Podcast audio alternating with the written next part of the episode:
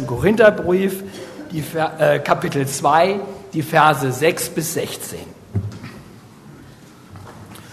Und doch ist unsere Botschaft eine Botschaft voller Weisheit.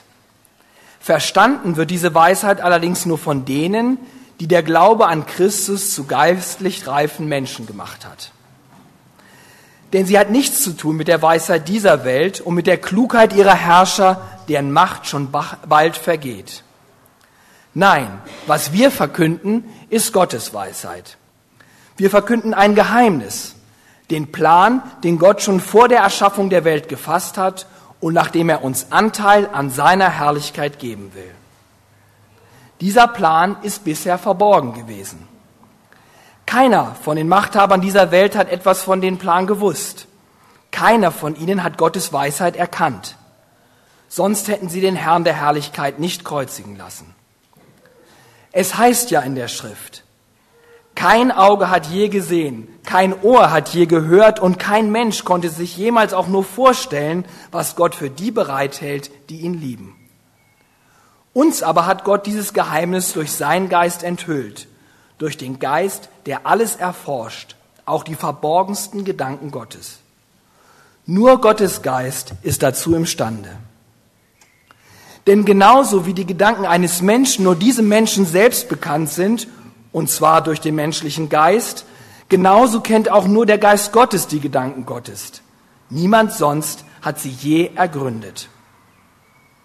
Wir aber haben diesen Geist erhalten, den Geist, der von Gott kommt, nicht den Geist der Welt. Darum können wir auch erkennen, was Gott in seiner Gnade alles geschenkt hat. Und wenn wir davon reden, tun wir es mit Worten, die nicht menschliche Klugheit, sondern der Geist Gottes uns lehrt. Wir erklären das, was Gott uns durch seinen Geist offenbart hat, mit Worten, die Gottes Geist uns eingibt. Ein Mensch, der Gottes Geist nicht hat, lehnt ab, was von Gottes Geist kommt. Er hält es für Unsinn und ist nicht in der Lage, es zu verstehen, weil ihm ohne den Geist Gottes das nötige Urteilsvermögen fehlt. Wer hingegen den Geist Gottes hat, ist imstande, über alle diese Dinge angemessen zu urteilen, während er selbst von niemand beurteilt werden kann. Es heißt ja in der Schrift, wer hat jemals die Gedanken des Herrn ergründet? Wer wäre je imstande, ihn zu belehren? Wir jedoch haben den Geist Christi bekommen, so dass uns seine Gedanken nicht verborgen sind. Herr, wir danken dir für dein Wort. Wir danken dir für den Heiligen Geist, den du uns gesandt hast. Wir bitten dich jetzt für unseren Pastor Hans-Peter Hans -Peter Pache, dass er die richtigen Worte findet, dass sie uns erreichen und dass wir auch unsere Herzen öffnen, damit diese Worte Eingang finden durch dich in uns. Amen.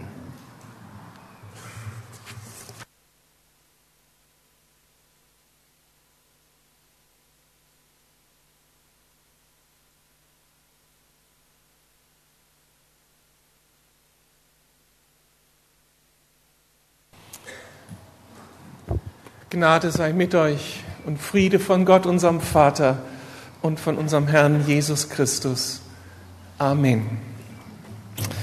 Vor einer Woche tagte der FDP-Parteitag, um die große Krise abzuwenden, in die die Partei nach einem grandiosen Wahlsieg vor zwei Jahren geraten war. Dabei sah man sich gezwungen, die Führungspersönlichkeiten auszutauschen, eben unter anderem Rösler gegen Westerwelle. Nun sind solche Personaldiskussionen, wenn man sie verfolgt, kaum nachvollziehbar, oft nicht nachvollziehbar, oft unberechenbar. Zu unterschiedlich sind die Kriterien, nach denen offensichtlich die Wähler entscheiden. Für die einen geht es, wenn sie so Menschen vor Augen haben, die zur Wahl stehen, um die Inhalte für die Menschen stehen. Andere lassen sich so eher von dem Eindruck leiten, den die Persönlichkeit auf sie macht. Ist sie vertrauenswürdig? Strahlt sie das aus, was man sich erhofft? Hat sie Charisma? Und wieder andere, wiederum andere reagieren ganz spontan auf die rhetorische Überzeugungskraft, die ein Kandidat ausstrahlt. Wenn er die richtigen Emotionen bedient, steigen seine Wahlchancen sprunghaft.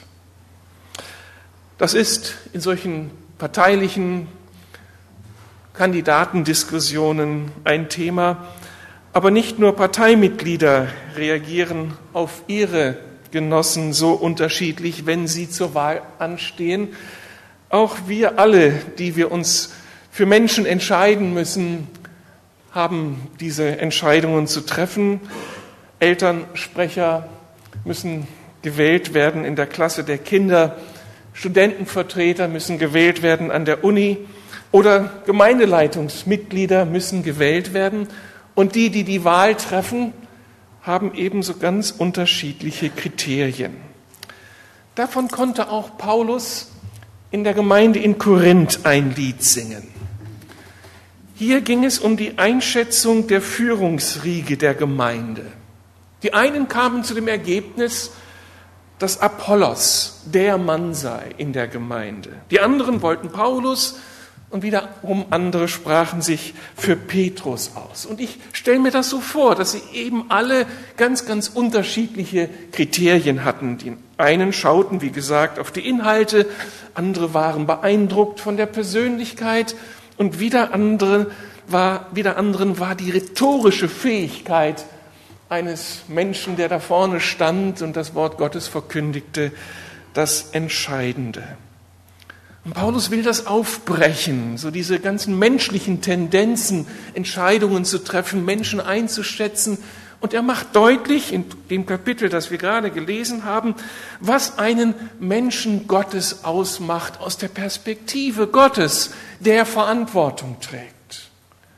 Und er kommt zu drei ganz, ganz wesentlichen Kriterien.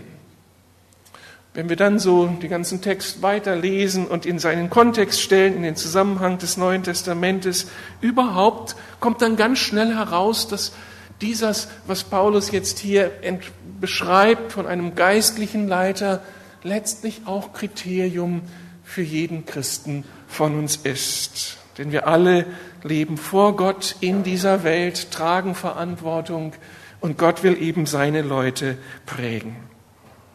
Ich möchte eben diese drei Aspekte einer geistlichen Persönlichkeit anhand dieses Textes aufzeigen. Das Erste, was er sagt, eine geistliche Persönlichkeit ist ein Mensch, der für die Weisheit Gottes einsteht. Vers 6 und die folgenden sprechen von der Weisheit. Das ist die Botschaft, das macht die Botschaft aus, für die Paulus steht, eine Botschaft voller Weisheit und sie ist qualifiziert als die Weisheit Gottes. Irgendwie muss das ein großes Thema in Korinth gewesen sein. Immer wieder schon in den Versen vor diesem Kapitel kommt Paulus auf Weisheit zu sprechen. Das war offensichtlich ein Schlüsselbegriff für die Christen in Korinth.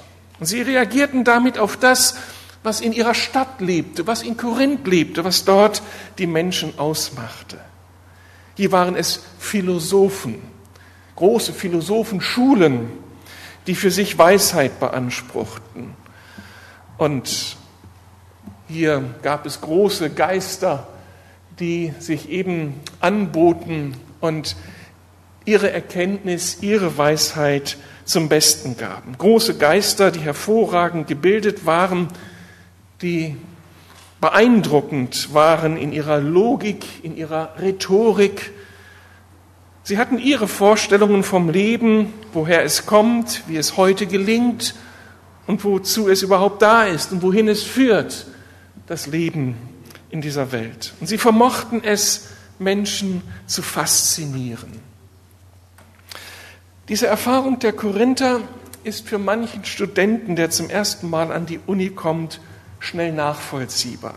Ich weiß noch, wie ich zum ersten Mal die alten, ehrwürdigen gotischen Räume der Theologischen Fakultät in Marburg betrat. Herrliche Räume, irgendwie dunkel, aber auch eben ansprechend schön gestaltet. Die Seminarräume waren vollgestopft mit Büchern, die das geisteswissenschaftliche Wissen des Abendlandes repräsentierten. Wie beeindruckt war ich dann von den mit akademischen Titeln ausgestatteten Professoren, die mich mit ihrem über, überlegenen Wissen beeindruckten und in die Schranken verwiesen. Marburg war damals Hochburg der liberalen Theologie.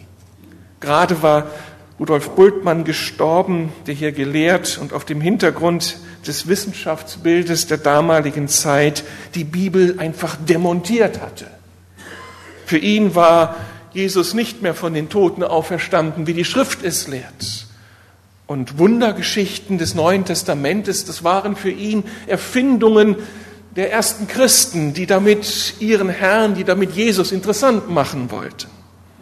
Die menschliche Weisheit hatte scheinbar über die Rede von Gott, über das Wort vom Kreuz, das Paulus hier verkündigt, triumphiert. Und das alles stürzte auf mich ein, nahm mich gefangen, beeindruckte mich, verunsicherte mich. Aber genau diese oft faszinierende menschliche, philosophische Weisheit wird von Paulus hier in unserem Text problematisiert.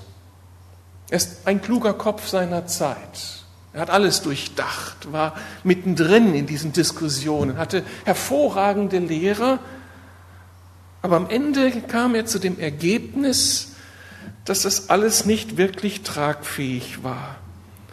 Das, was philosophische Weisheit einbringt, ist nicht hinreichend, um die großen Fragen nach dem Woher und Wohin der Weltgeschichte, nach dem Sinn und Ziel unseres Lebens oder ganz entscheidend die Frage nach dem Wesen Gottes wirklich zu beantworten. Wenn wir von uns aus versuchen, hier Antworten zu finden und nur in der Selbstreflexion oder in der Beschreibung der Phänomene unserer Umgebung nur davon ausgehen und davon bestimmt sind, greifen unsere Antworten zu kurz. So sagt Paulus. In unserem Text macht er sich darum zum Anwalt einer ganz besonderen Weisheitsdimension. Ich will das mal so in der Übersicht zeigen. Er stellt die Weisheit dieser Welt der Weisheit Gottes gegenüber, bringt Gott ins Spiel, der auch Weisheit verkörpert, ja die Weisheit. Während die Weisheit dieser Welt das gesammelte Wissen dieser Weltzeit ist, dass man sich angeeignet hat durch Reflexion, durch, durch Forschung, ist die Weisheit Gottes eine verborgene Weisheit. Allerdings eine faszinierende Weisheit, von der gilt, dass sie kein Auge gesehen, kein Ohr gehört und in keines Menschenherz Eingang gefunden hat. Sie sprengt alle Kategorien menschlichen Verstehens. Die Weisheit dieser Welt, das ist die Weisheit der großen Geister, der klugen und weisen Menschen. Aber die Weisheit Gottes ist eben die Weisheit Gottes, der das Leben überhaupt kreiert hat. Und diese Weisheit ist nur unter denen bekannt, die völlig von Christus ergriffen sind. Da steht im Griechischen der Begriff der Vollkommenen, die so ganz von Christus her denken und leben und ja, Menschen Gottes geworden sind. Die Weisheit dieser Welt ist dann eine Weisheit, die immer wieder an ihre Grenzen kommt und sich nicht als tragfähig erweist, wenn es um die großen Fragen des Lebens geht und eben besonders um die Frage nach Gott. Und wenn ich in diesen Tagen so in die Medien schaue, empfinde ich immer wieder genau diesen Punkt wie wir als Menschen dieser Tage so an unsere Grenzen kommen. In den großen Fragen, Energiefragen, Frage nach Lebensschutz, wie kann dieser Erdball erhalten bleiben, aber auch in die Frage, wie alltägliches Leben gelingen kann. Menschen sind so überfordert, hier letztlich zu beschreiben, was belastbar ist, was tragfähig ist, was sich als echte Grundlage herausstellt. Von der Weisheit Gottes wird gesagt, dass sie vor Beginn der Schöpfung von Gott selbst entwickelt wurde. mit dem Ziel, Menschen damit ein ewiges Leben zu erschließen. Gott selbst hat Sinn und Ziel seiner Weisheit festgelegt. Und wer dahinter kommen will, der müsste verstehen, was Gott sich gedacht hat und was Gott ausmacht. Was ich jetzt so theoretisch beschrieben habe, ist durchaus echter Erfahrungshintergrund von Menschen. Ich habe mich bei der Vorbereitung an einen guten Freund unserer Familie erinnert aus den Vereinigten Staaten, Dennis Peacock, der in den 60er Jahren Student an der berühmt-berüchtigten Barclay-Universität studierte. Und in diesen bewegten Jahren waren er und seine Mitstudenten auf der Suche nach Wahrheit. Sie empfanden, dass das, was Gesellschaft darstellte, was das ganze Umfeld darstellte, dass das nicht wirklich überzeugend war. Das war die große Krise der 60er. Das Christentum hatten sie längst abgehakt, da fragten sie erst gar nicht mehr nach, das schien von vornherein nicht die Antworten zu liefern.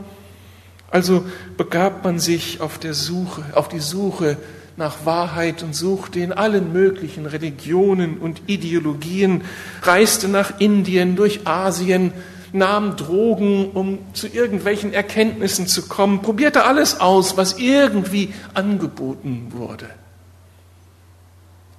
Um dann, eine ganze Gruppe von Leuten war hier unterwegs, nach langer Zeit zurückzukehren, völlig desillusioniert. All das, was sie studiert und ausprobiert hatten, griff zu kurz, war für den Alltag nicht belastbar.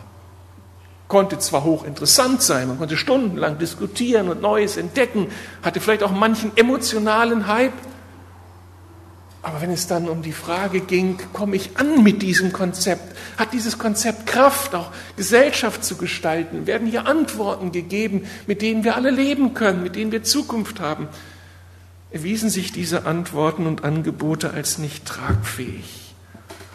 Damals dachten er und seine Kommilitonen über einen kollektiven Selbstmord nach. Es hat alles keinen Sinn. Was uns hier auch angeboten wird, nichts ist tragfähig. In dieser Situation hatte Dennis eine übernatürliche Begegnung mit Jesus. Völlig unerwartet. Er trat eines Nachts in sein Zimmer und stellte sich vor als der Sohn Gottes. Und auf einmal war schlagartig klar, dass das, was sie verachtet hatten, was sie schon gar nicht mehr angeschaut hatten, weil es ja angeblich keine Antworten lieferte, die letztgültige Weisheit war, die alle Horizonte sprengt und mit der man wirklich leben kann. Die Bibel erschloss sich ihm auf einmal als ein schlüssiges, intellektuell befriedigendes Lebenskonzept. Diese persönliche Begegnung mit Jesus füllte ihn ganz aus und, und machte deutlich, dass Glaube im christlichen Kontext eine ganzheitliche Sache ist. Der ganze Mensch wird ergriffen. Ich sehe, ich schmecke, ich höre, ich fühle, ich werde begeistert. Das macht was mit mir. Und er fand Antworten auf die drängenden Fragen seiner Zeit. Auch als Wirtschaftswissenschaftler entdeckte er auf einmal, wie die Bibel schlüssige Prinzipien formuliert, die zu beachten höchst brisant sind und die uns so weiterhelfen könnten im Wahrnehmen von Verantwortung für diese Welt. So ähnlich war es Paulus ergangen, als er unter dramatischen Umständen seine übernatürliche Begegnung mit Jesus hatte. Und nach dieser Erfahrung betonte er, wie eben auch hier im ersten Korintherbrief, dass der entscheidende Aspekt dieser Weisheit Gottes das Kreuz Jesu ist. Weisheit Gottes gibt es für alle Lebensbereiche.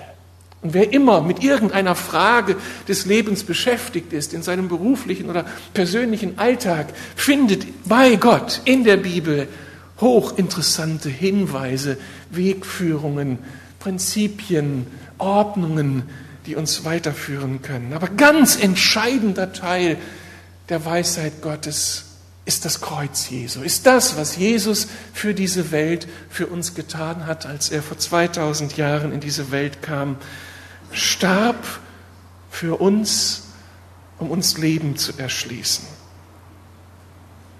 Wenn wir fragen nach Leben, nach Zukunft für uns, für diese Welt, sagt Paulus, dann kommen wir letztlich an Christus, dann kommen wir letztlich am Kreuz nicht vorbei. Auch wenn das ein Ärgernis ist, aber dafür stand er. Der einst ein Gegner Jesu war, ein Verfolger Jesu, ein Feind des Kreuzes. Auf einmal durch die persönliche Begegnung mit Jesus weiß er, das ist der Schlüssel. Hier kulminiert die Weisheit Gottes. Hier kommt sie zu ihrem entscheidenden Höhepunkt. Ohne das Kreuz ist das alles nichts für uns, ist dieses Leben nicht wirklich zu leben. Und damit gleich verbunden die ganz große Ernüchterung. Paulus sagt, dass gerade dieser Aspekt der Weisheit Gottes für jeden Menschen verschlossen ist. Es ist ein Geheimnis um dieses Kreuz, das für uns nicht zugänglich ist. Wir können es nicht verstehen. Es bleibt verschlossen. Wir können in der materiellen Welt noch so viel entdeckt haben, können alles Wissen dieser Welt in uns vereinigen, können Menschen mit dem besten IQ sein. Dieser entscheidende Anteil der Weisheit Gottes ist für uns ein versiegeltes Buch. Wir kommen nicht dahinter. Es bleibt abstrakt, es bleibt märchenhaft, es bleibt auf Distanz. Wir haben keine Kategorien. Gott und seinen wunderbaren Plan, Jesus und sein Kreuz zu verstehen. Wenn das bei Paulus offensichtlich anders ist, und das dokumentiert er ja, er schwärmt von dieser Weisheit, er schwärmt von dem Kreuz, das hat sein Leben verändert, dann liegt das nicht daran, dass er besonders clever war, sondern dass das geschehen ist, was so ganz entscheidend wichtig ist. Er ist mit dem Heiligen Geist beschenkt worden. Und damit kommt Paulus zum zweiten Kennzeichen einer geistlichen Persönlichkeit.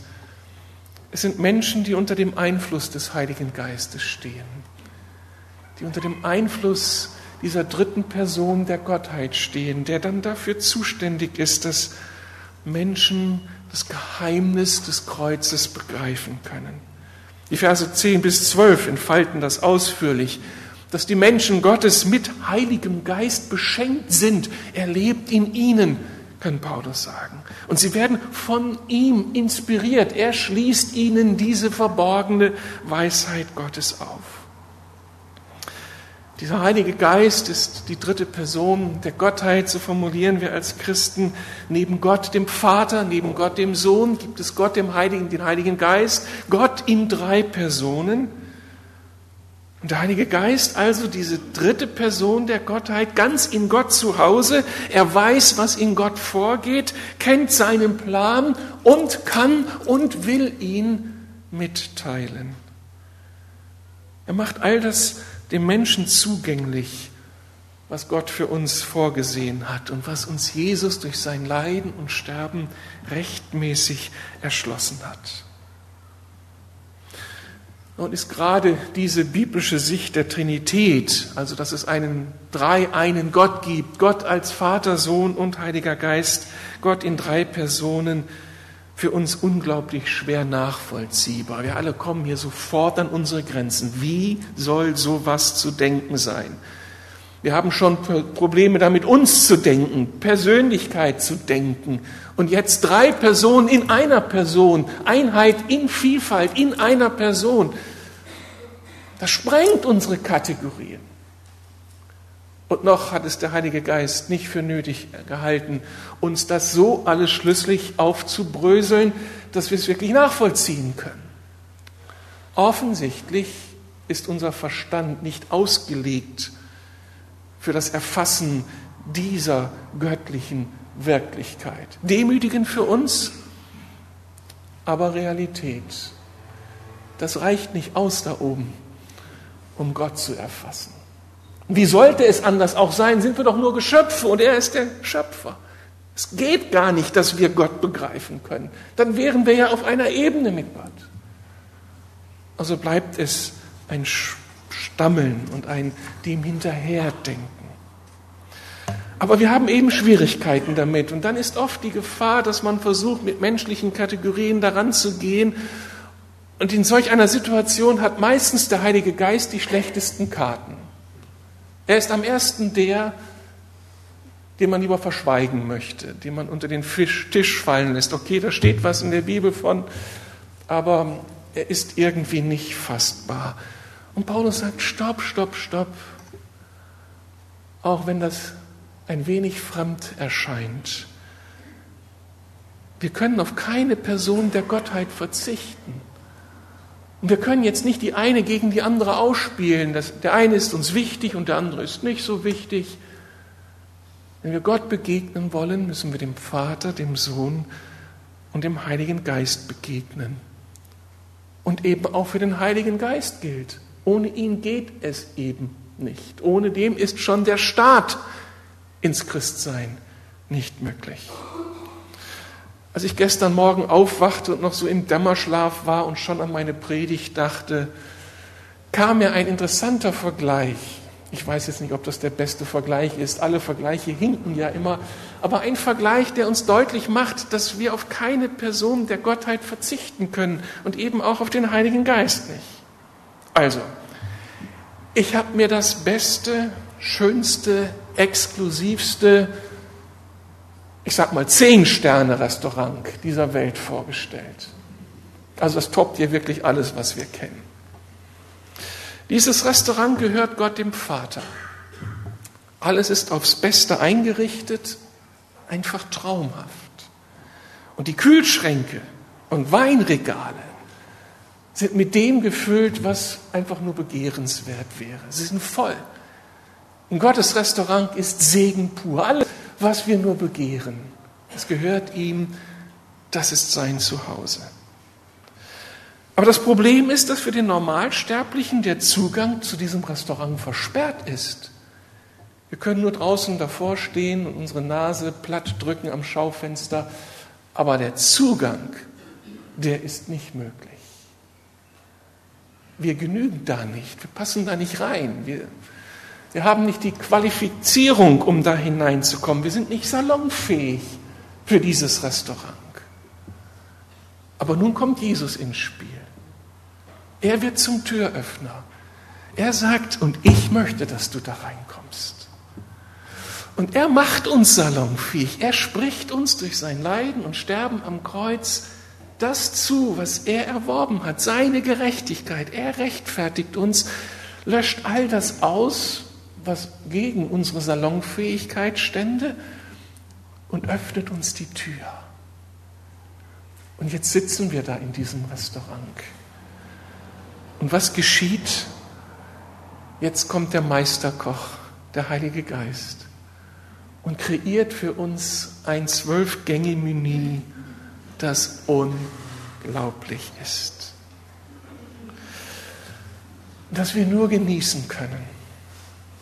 Also, wenn du die Segnungen dieses Restaurants genießen willst, brauchst du alle drei. Du brauchst den, der das Restaurant besitzt und für die vollen Kühlschränke und Weinregale gesorgt hat. Du brauchst Jesus als den Türöffner. Wenn er nicht öffnen würde, keine Chance. Und wir brauchen den Heiligen Geist. Was nützt dir das schönste Restaurant und freien Zugang, wenn dann der Tisch leer bleibt? Damit kommen wir nicht zu dem Ziel, zu dem wir eigentlich berufen worden sind. Eines muss ich allerdings zugeben. Das Zwölf-Gänge-Gericht kann manchmal herausfordernd sein. Etwas fremdländische Zutaten, Gewürze, von denen du noch nie gehört hast, an manchen Stellen gewöhnungsbedürftig. Aber wenn wir einmal den Mut haben, uns darauf einzulassen, werden wir zu wirklichen Gourmets, die es genießen können, das, was der Heilige Geist für uns vorbereitet hat. Ich möchte damit einfach sagen, Gott Vater, Gott Sohn, Gott Heiliger Geist sind alle drei entscheidend wichtig für uns. Und auch wenn der Heilige Geist etwas schwierig zu verstehen ist, er ist unverzichtbar. Und Paulus erzählt an vielen Stellen, wie wichtig er ist. Er hat die Weisheit Gottes, die er in Gott fand, denn nur er weiß, was in Gott ist. Er hat sie uns offenbart. Er hat die Schreiber des Neuen Testamentes inspiriert. Er hat Paulus zu seinen Briefen inspiriert und ihm Gottes wunderbaren, aber verborgenen Erlösungsplan geoffenbart. Wenn Paulus Gnade erklärt, das ist ja das Konzept, das Gott uns anbietet, ein Leben aus Gnade und nicht ein Leben aus Leistung, dann ist das etwas, was, etwas, was keiner vorher gedacht hat. Das ist so einzigartig, das ist so schön, das hat Christus ermöglicht und der Heilige Geist hat es geoffenbart, sodass Paulus es in dieses Buch schreiben konnte. Da liegt es fest, Geschenk des Heiligen Geistes an Paulus und an die anderen Verfasser des Neuen Testamentes. Hier ist dieser wunderbare Plan Gottes für diese Welt und für seine Menschen niedergeschrieben. Und davon profitieren wir. Und in gewisser Weise macht das auch uns Christen aus. Auch wir sind mit dem Heiligen Geist beschenkt worden, als wir zum Glauben kamen. Das Schöne ist, eine theologische Tatsache, die ganz schnell zur Floskel werden kann, aber genieß es doch einmal, höre es doch mal sehr bewusst. Der Heilige Geist, diese dritte Person der Gottheit, wohnt in dir. Das sagt die Bibel. Wohnt in dir. Was für ein Adel kommt da auf unser Leben. Und was für eine Dimension. Ich bin nirgendwo, nie allein. Immer mit dem Himmel verbunden. Ich muss nicht Gott erst herbeibitten. Ich muss nicht erst Gott um, bei Gott um Aufmerksamkeit bitten, sondern er ist da. Das entfaltet Paulus in den kommenden Kapiteln. Wir werden noch darauf zu sprechen kommen. Unser Leib, unser Körper, ein Wohnort, ein Tempel des Heiligen Geistes. Ich weiß nicht wo, aber er ist präsent. Und er macht mir all die Segnungen des Himmels gegenwärtig. Leute, was ist das für ein Geschenk? Eine einzigartige Privilegierung. Er ist da. Und überall, wo, er, wo wir hingehen, sorgt er dafür, dass der Vater, dass Jesus gegenwärtig sind. Und er inspiriert uns. Im Unterschied zu Paulus und den biblischen Autoren muss uns nun, wird uns nicht mehr jetzt die grundlegende Weisheit Gottes geoffenbart. Die liegt fest hier in der Bibel.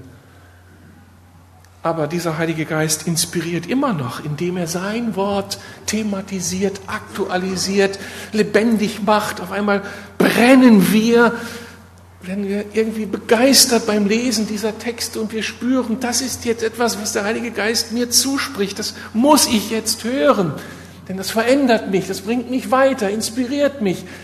Gib mir entscheidende Informationen für das, was mein Weg ist. Das ist der Job des Heiligen Geistes in deinem und meinem Leben. Und ein geistlicher Mensch in Verantwortung, wo auch immer, lebt davon, dass er so vom Heiligen Geist beschenkt ist. Es war einmal ganz anders und ist jetzt so viel neu geworden. Wir haben eine schöne Deko hier hängen seit Ostern. Unsere Gäste, ich weiß nicht, ob sie schon entlarvt haben, was hier vorne sichtbar wird. Auf der linken Seite so die Situation, bevor wir Jesus entdeckt haben, bevor der Heilige Geist kam. Der Goldgrund zeigt, dass Gott schon längst in dieser Welt unterwegs ist. Da ist was da. Aber die Texte der Bibel, seine Offenbarung, das ist noch ein Durcheinander hin und her, ist noch nicht geordnet, wir verstehen es nicht ganz. Schon im Alten Testament, in Jesaja 53, wird Jesus angekündigt. Die rote Schrift, das ist Jesaja 53, dieser Hinweis, er wird kommen und dann werden sich Dinge ändern. Unter anderem wird dann der Heilige Geist geschenkt werden. Und dann geschieht diese große Wende in der Weltgeschichte und in unserem Leben. Und auf einmal fängt die zweite Folie an zu greifen, wieder der Goldgrund. Aber jetzt ist alles geordnet aus dem Durcheinander, aus dem Chaos, aus unserem Nichtverstehen wird Ordnung und Klarheit. Das ist das Neue Testament, was hier links abgebildet ist, mit der Geschichte von Jesus, seinem Kreuz, seiner Auferstehung, Himmelfahrt, Pfingsten. Und jetzt ist alles irgendwie uns aufgeschlossen und wir haben Anteil an diesen großartigen Segnungen des Himmels. Für mich gibt es daraus nur eine Konsequenz. jeden Tag zu sagen, danke Gott, danke Vater, danke Jesus und danke Heiliger Geist, dass du mir hier auf die Sprünge geholfen hast, dass ich das jetzt so begreifen darf und dass die Unordnung, das Nichtwissen, das Chaos sich aufgelöst hat und ich auf einmal sehen darf den lebendigen Gott und die zehn Gebote auf einmal nicht mehr Gesetz sind, das mich niederdrückt, sondern Freiheit ist, sein Schutzraum für mich. Und die Dinge fangen an zu strahlen und werden kraftvoll. Und dann bleibt als Konsequenz nur sagen, Geist Gottes, ich bin so begrenzt mit meinem Verstehen, schließt du mir unbedingt mehr auf von Gott. Zeig mir, was auf dem Herzen Gottes ist. Grundsätzlich, aber auch das, was Gottes Plan für mein Leben ist. Offenbar mir das. Zeig mir, wie ich leben kann in dieser Welt. Willkommen, Heiliger Geist. Und damit bin ich beim letzten Aspekt unseres Textes. Geistliche Persönlichkeiten vermitteln dann auch die Weisheit und Wahrheit Gottes geistgemäß, abhängig vom Heiligen Geist, in seiner Art und Weise, so wie es eben göttlich ist, wie es nur der Geist kann. Davon spricht Vers 13. Der Heilige Geist also nicht nur der, der die Inhalte aus Gott uns mitteilt und uns die Augen öffnet, Weisheit Gottes, sodass wir nicht nur mit der menschlichen Weisheit ausgerüstet sind, die ja einiges Gute einbringen kann, sondern mit der ganzen Fülle Gottes dann unterwegs sein dürfen, sondern er ist jetzt auch noch der, der ein großes Interesse daran hat, dass wir, die wir diese Weisheit verstanden haben, ein bisschen verstanden haben und beauftragt sind, diese Weisheit jetzt auch zu leben und anderen mitzuteilen, dass wir das auf, der, auf die richtige Art und Weise tun und dabei zu glaubwürdigen Menschen werden. Der Heilige Geist will uns zu Persönlichkeiten machen, zu Menschen, zu Menschen mit einem echten Charisma. Sie sind beschenkt von ihm. Menschen, die glaubwürdig werden in dem, was sie leben, in dem, was sie mitteilen, weil sie sich eben als Beschenkte erleben, weil sie nichts mehr für sich selbst reklamieren müssen, weil sie sich nicht selbst in den Vordergrund spielen müssen, weil sie nicht selbst Erfolg haben wollen, sondern letztlich Menschen sind, die eine Haltung des Dienens entwickeln, wie der Geist Gottes immer ein dienender Gott ist, der seinen Menschen auf die Sprünge helfen möchte, der nichts für sich selbst sucht, der immer wieder auf Christus hinweist, auf den Vater hinweist. Und so will der Heilige Geist aus uns Menschen machen, die im Reden und im gute Werke tun in dieser Welt einfach die Schönheit, den Frieden, die Harmonie, die Geduld, die Liebe Gottes repräsentieren. Braucht da jemand von uns diese Auswirkung des Heiligen Geistes? Brauche nur ich sie als auch ein Repräsentant von Gemeinde und Prediger oder ist das auch etwas, was ihr begehrt? Klar, blöde Frage. Das brauchen wir so sehr. Das braucht der Hauskreisleiter. Wenn es an den Hauskreisabend geht, wie kann ein Hauskreisabend so gelingen, dass wir alle beim Studieren der Bibel, das ist ja so Teil eines Hauskreisabends, wir lesen gemeinsam einen Bibeltext, so begeistert weggehen, weil wir hier Weisheit von Gott entdeckt haben. Was brauchen wir dazu?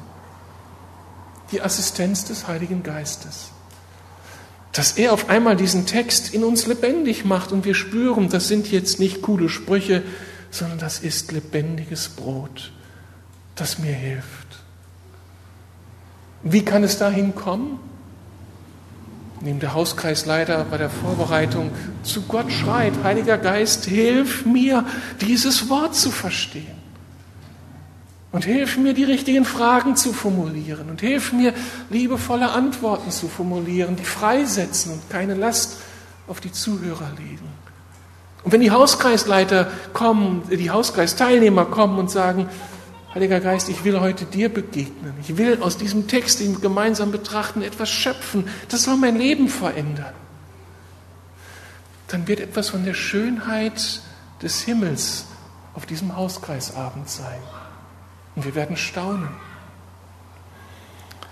Aber dieser Heilige Geist ist auch für euch Eltern so wichtig, für Väter, für Mütter, in der Aufgabe, biblische Prinzipien, biblische Weisheit den Kindern zu vermitteln. Wir als Eltern sind laufend an unsere Grenzen gekommen. Wie sehr brauchen wir den Heiligen Geist, dass wir die Sachen auf den Punkt bringen, dass wir Autorität haben, aber auch wissen, wo wir Grenzen sprengen müssen, wo wir laufen lassen müssen. Geduld, Liebe, all das muss er schenken und er will es schenken. Also, liebe Eltern, ständiges Gebet an jedem Tag. Geist Gottes, hilf uns heute unseren Job zu machen. Nicht aus eigener Kraft, nicht aufgrund irgendwelcher Erziehungsratgeber, die ja manches Nette sagen können, aber wir brauchen dich, denn unser Kind ist deine Persönlichkeit und nur du weißt, was für dieses Kind ist. Bitte bestimme uns, rede in unser Denken rein, dass wir das Richtige weitergeben können. Ich möchte euch Studenten und euch Studentinnen ansprechen, die ihr bewusst als Christ an der Uni leben möchtet. Ich denke, ihr wollt euch nicht gefangen nehmen lassen von dem rein humanistischen Denken, das an der Uni repräsentiert wird, sondern wollt das abgleichen an Gottes Wort, an Gottes Maßstab, an Gottes Weisheit. Das Gute nehmen, das, was Gottes Wort widerspricht, loslassen. Aber für diese Abgleicharbeit braucht ihr den Heiligen Geist, die Bibel und dass er euch, der Heilige Geist, warnt, aufschlüsselt, was Wahrheit von Gott ist. Und wenn er dann im Seminar sitzt und mit den Kommilitonen diskutiert oder dem Professor und ihr spürt, da kann ich nicht mit, das sagt Gott anders, braucht ihr den Mut des Heiligen Geistes, um aufzustehen und zu sagen, das sehe ich aber ganz anders. Kann das Aufgabe eines christlichen Studenten sein, sich mit dem Professor anzulegen? Frage ich mal so in die Runde. Geben wir da klein bei und sagen, der kann mich mal oder wie dumm von dem oder könnte es sein, dass Gott dich gebrauchen möchte, dass du aufstehst? Und die Antwort bist, könnte es vielleicht sogar sein, dass der Professor oder deine Kommilitonen damit hellhörig werden und auf eine Spur gesetzt werden. All das ist dem Heiligen Geist möglich. Also, es ist so wichtig auf dem Weg zur Uni, zur Arbeit, oder wenn du Dozent oder Lehrer oder Professor bist, die andere Seite also einnimmst, dass wir für all diese Aufgaben bitten, Heiliger Geist, hilf mir, Inhalt zu verstehen und hilf mir, dass ich bestehen kann in der Vermittlung dieser Wahrheiten und dir dabei, mit dir dabei kooperiere. Es geht nur mit ihm, aber mit ihm kann alles so anders werden. Brauchen wir also den Heiligen Geist? Unbedingt. In jedem Augenblick unseres Lebens. Und ihr seid so beschenkt. Vielleicht sind hier Menschen, die Jesus noch nicht kennen, die Gott nicht kennen, die den Heiligen Geist noch nicht haben. Ich darf Ihnen dann ein Geheimnis verraten. Man darf ihn bitten, Gott bitten, komm. Jesus bitten, zeig mir, was dein Kreuz für mich heißt. Ich habe das nicht verstanden. Heiliger Geist, hilf mir, mach mir das Kreuz Jesu verständlich. Und aus dem Buch mit sieben Siegeln soll etwas werden, was mein Leben verändert. Der Meisterkoch, der das wunderschöne Essen da zelebriert hat, er braucht dann ja auch jemanden, der das Essen auf den Tisch stellt und ich es dann genießen kann. Und das kann dann die Funktion der Gemeinde sein, dass wir also das Essen schön servieren. Und vielleicht können wir dabei helfen, zu verstehen, was Gott für Sie bereitet hat. Suchen Sie das Gespräch mit uns, dass wir Ihnen hier Brücken bauen können zu diesem lebendigen Gott. Ich denke, Berlin, Deutschland braucht auf allen Gesellschaftsebenen Menschen, die bereit sind, Verantwortung zu übernehmen. Und diese Menschen müssen gute Arbeit machen. Sie müssen ihre Hausaufgaben gemacht haben, fleißig studiert haben, alles gelernt haben, was man lernen kann. Und wir können eine Menge lernen an Schule und Universität. Müssen gute Fachleute werden, gebildet, charakterfest. Aber damit nicht genug. Wir brauchen auch überall in allen Bereichen der Gesellschaft, auf, egal auf welcher Ebene, Menschen, die nicht nur fachlich gut sind, sondern die auch mit dem Heiligen Geist erfüllt sind und mit ihm unterwegs sind. Denn er allein vermag es uns mit der Weisheit des Himmels auszustatten. Und ich wünschte mir so sehr, dass viele Menschen der Lukas-Gemeinde so erfüllt sind mit dem Heiligen Geist und einen Unterschied ausmachen in dieser Gesellschaft, weil sie die Geheimnisse des Himmels anknapsen können und die das so tun, dass es nicht bedrohlich wird für den Nächsten, für den Mitmenschen, sondern attraktiv, wünschenswert wird. Und wenn ich euch nachher segne mit dem Abschlusssegen, soll euch das senden hinein an die Orte, an die ihr geht. Und dann geht in der Gewissheit, ich gehe nicht alleine, dieser gute Geist Gottes geht mit mir. Amen.